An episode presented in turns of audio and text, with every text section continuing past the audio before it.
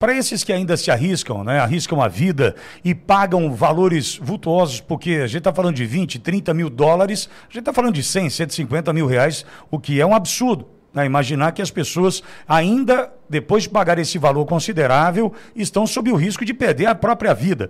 Eu posso imaginar o seguinte: muitos pais de família ou mães de família tentam, através desse caminho, desse atalho ilegal, chegar aos Estados Unidos.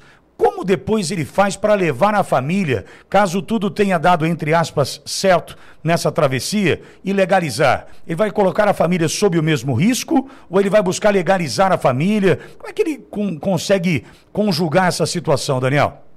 A grande maioria, grande maioria tenta fazer a família atravessar no mesmo risco porque se ele não tinha condições de aplicar um visto para tentar entrar nos Estados Unidos, sem a presença de uma das pessoas com, com renda e tudo mais, o, o, a, a, condição financeira é pior, né? então vai ser mais difícil ainda pegar visto.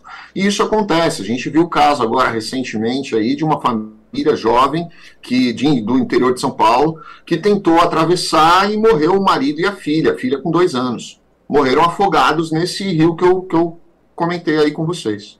O que prova o seguinte, Daniel, é um começar errado que pode terminar tudo ainda mais errado, né? Ainda mais errado. E, e o pior, né? As pessoas que emprestam dinheiro para essas pessoas fazerem essa loucura, se a pessoa falecer na travessia, ela não vai ver mais o empréstimo dela.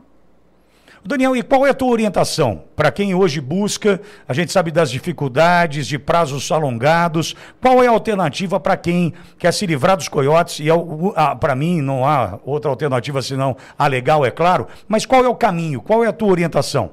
Primeira coisa, converse com o advogado. O advogado vai saber te dizer se você tem perfil ou não. E se você não tiver perfil, ele vai te dizer: olha, para este país não existe condição, mas talvez para um outro exista a condição de você tentar ir. Ou nós temos diversos países aqui que têm, têm necessidade de mão de obra muito grande. Se a pessoa não tem capacidade de, de pegar um visto de trabalho para os Estados Unidos, existem três, quatro, cinco países hoje que estão implorando por mão de obra. Essa pessoa pode tentar abrir a cabeça e tentar ir para um outro lugar. Se a ideia dela é realmente imigrar por questão de, de, de segurança econômica, um trabalho melhor, uma remuneração melhor, abre a cabeça, tenta enxergar outras oportunidades que não seja a ilegalidade.